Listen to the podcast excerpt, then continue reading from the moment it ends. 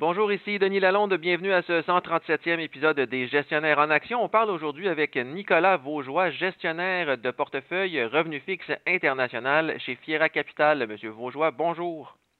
Bonjour, Monsieur Lalonde. Les marchés boursiers américains, entre autres, ont réagi de façon fort négative aux données sur l'inflation américaine du mois d'août. L'inflation qui s'est établie à 8,3% ça se compare à 8,5% en juillet. C'est un recul plus faible que ce qui était attendu. On a moins entendu parler des rendements obligataires à la suite de la publication des données. Qu'avez-vous pu observer de ce côté-là? Ah, exact, bonne question. Puis euh, ça, le chiffre d'inflation a vraiment venu ébranler le marché, surtout à cause de l'inflation, excluant l'énergie et euh, la nourriture qui était plus haute euh, qu'attendue.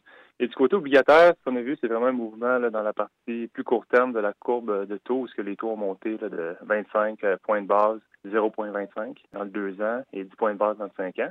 Et la partie plus long terme, 10-30, on parle des hausses de taux de 10 points de base à 5 points de base. Donc, en termes de performance, là, à cause du, euh, du carry que mandat obligatoire peut donner, on parle quasiment d'une perte au Canada de 0,30% cette semaine depuis euh, mardi. Donc, du côté américain, ce qu'on constate, c'est un écart de l'inversion de la courbe des taux d'intérêt, si je vous comprends bien. Exactement. La courbe continue à s'inverser. Et la Réserve fédérale américaine va relever son taux directeur la semaine prochaine. Ça, c'est certain maintenant. C'est de combien les prévisions pointent vers une hausse de trois quarts de point, ce qui porterait le taux directeur entre 3% et 3,25% Est-ce que c'est déjà intégré dans le marché, cette hausse-là? Oui, donc cette hausse-là est déjà intégrée dans les, marchés, surtout après depuis euh, les chiffres euh, d'inflation de cette semaine. Et on parle même d'une autre hausse de trois quarts de point en novembre nous amènerait là, dans la fourchette de 3 et 3 quarts à 4% et un autre de 50 points de base en décembre, où on finirait l'année entre euh, vers les 4 et 4 aux États-Unis. Donc, il y a beaucoup de hausses de taux d'anticipé actuellement et la direction que le marché euh, monte, là, que la, Réserve fédérale va continuer à monter les taux pour combattre l'inflation. Mais à plus long terme, qu'est-ce qui fait que l'inflation met autant de temps à redescendre? Oui, donc il y a plusieurs facteurs. Un, ben, la demande du marché de l'emploi est encore solide, donc l'environnement économique reste encore résilient. Il y a aussi encore des problèmes du côté de l'approvisionnement, donc ça, ça peut créer encore des problèmes du côté de l'inflation et prendre plus de temps. Le facteur aussi est que les banques centrales ont pris plus de temps que prévu pour monter les taux, d'avoir attendu plus longtemps, créer un peu la situation dans laquelle on est. Et quand on décompose le chiffre d'inflation aux États-Unis cette semaine, un des gros contributeurs de l'inflation était les, prix des loyers. Les shelters, qui représentent pas loin du tiers de la composante de l'indice de consommation, le CPI.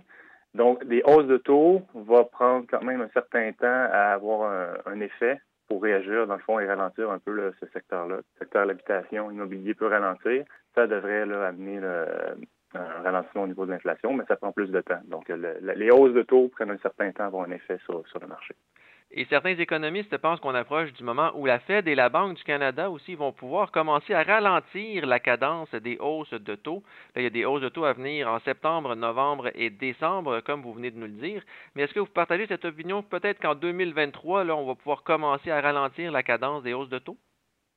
Je serais pas surpris qu'en 2023, on ralentisse la cadence de taux. Donc, les banques centrales vont vraiment augmenter les taux pour les amener à un niveau qui, on devrait avoir un certain niveau d'équilibre dans l'économie. Donc, la manière qu'on voit les choses, c'est que la Banque centrale du Canada et la Réserve fédérale vont accélérer leur paix jusqu'à la fin de l'année et ensuite donner un petit peu plus de temps à voir l'impact sur l'économie parce qu'ils veulent pas non plus créer une trop grosse récession dans le marché. Donc, ils vont monter de manière agressive jusqu'à la fin de l'année. Et le marché aussi est un peu d'accord avec les économistes également, car ils anticipent des hausses de taux jusqu'à décembre, janvier et par la suite une certaine pause pour prendre euh, le pouls du marché de l'économie.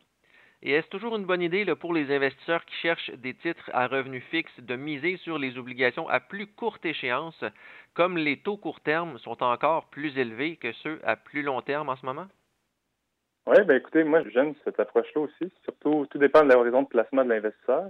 Mais quand vous pouvez avoir des obligations court terme à des taux quand même euh, élevés qu'on n'a pas eu depuis euh, plusieurs années, ça reste quand même intéressant. Vous avez des belles opportunités dans le marché obligataire à court terme au niveau des financières et tout.